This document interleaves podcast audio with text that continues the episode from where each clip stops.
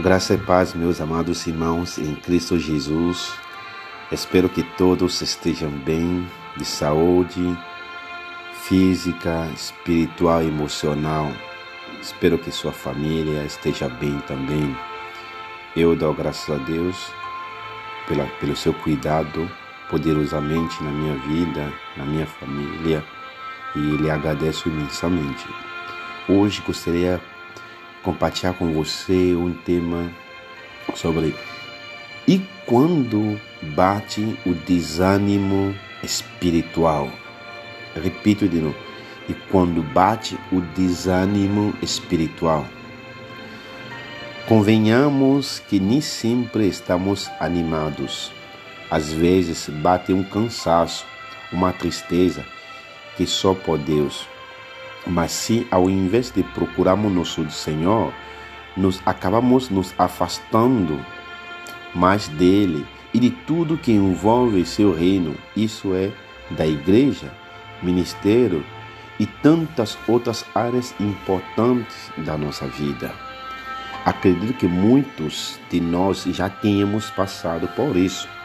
Quando estamos passando por uma fase assim, por mais que tentamos superar, parece tão difícil, mas chega de desânimo, de fraqueza e de tristeza. Hoje eu quero que nós possamos refletir o que a Bíblia tem a nos dizer sobre esse mal espiritual que pode acometer a qualquer um de nós. Vamos tratar o exemplo de Elias na caverna. O grande profeta Elias, em 1 de Reis, capítulo 19, mesmo depois de presenciar grandes feitos do Senhor, passou por um período de profundo desânimo. Ele estava com medo porque a rainha Jezabel havia ameaçado matá-lo. Sentia-se sozinho por ser o único profeta de Deus e estava decepcionado com o povo de Israel que havia quebrado sua aliança com o Senhor. No versículo 4 do capítulo 19 de 1 de Reis, ele chega a desejar sua própria morte e pede para que Deus tire sua vida. Contudo, o anjo do Senhor vai até Elias e dá a ele de comer e beber. 1 Reis 19:5. Depois, quando ele estava na caverna, ele é visitado pela presença manifesta do nosso Deus, que produz uma vendaval depois um terremoto e por último fogo. 1 Reis 19, 11 a 12. Depois do fogo, o Senhor fala em uma suave sussurro com Elias, lhe dá um novo ânimo, entrega boas notícias e o comissiona novamente. É interessante notar que o mesmo Deus cuja presença produziu vendaval e fogo é também um Deus que com voz tranquila renovou as esperanças de Elias, chamando-o novamente ao trabalho.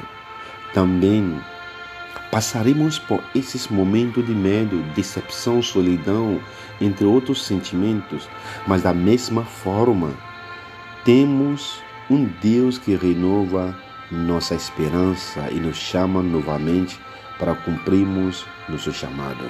O que a Bíblia diz com isso? Pode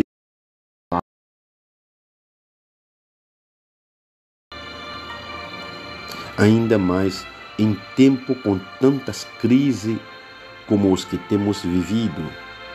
Mas como foi dito pelo nosso próprio Senhor Jesus em João 16, 13, tenho-vos dito isso para que me tenhais paz. No mundo tereis aflições, mas tendes bom ânimo, eu venci o mundo. Sabemos que vivemos em uma constante batalha espiritual e por isso me pergunto: e por que deixamos de nos revestir espiritualmente? O inimigo conhece qual a sua ferida em que ele deve tocar para lhe atingir, onde você mais está mais propício a cair no desânimo espiritual se for atingido. Felizmente, nosso Senhor e Salvador veio para trazer libertação das amarras do pecado. E por pior que sejam as tribulações, Ele está conosco. Ele não desiste quando as coisas não vão bem.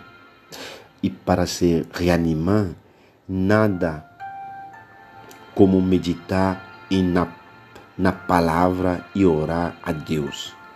Leve os seus motivos de desânimo diante do Pai. Faça uma listinha, se necessário, e receba um novo ânimo e força que vem dele. Alguns cinco versículos que gostaria ler para essa reflexão, para tirar você e eu do desânimo espiritual e a paz de Deus que excede todo o entendimento guardará o vosso coração e o vosso pensamento em Cristo Jesus. Filipenses 4:7. E o próprio Senhor, nosso Senhor Jesus Cristo é nosso Deus Pai, que nos amou e em graça nos deu uma eterna consolação e boa esperança console os vossos corações e vos confirme em toda e boa obra. Segunda de Tessalonicenses 2, 16 a 17. Mas os que esperam no Senhor renovarão as forças, subirão as, as asas como, as, como águias, correrão e não se cansarão, caminharão e não se fatigarão. Isaías 40, 39.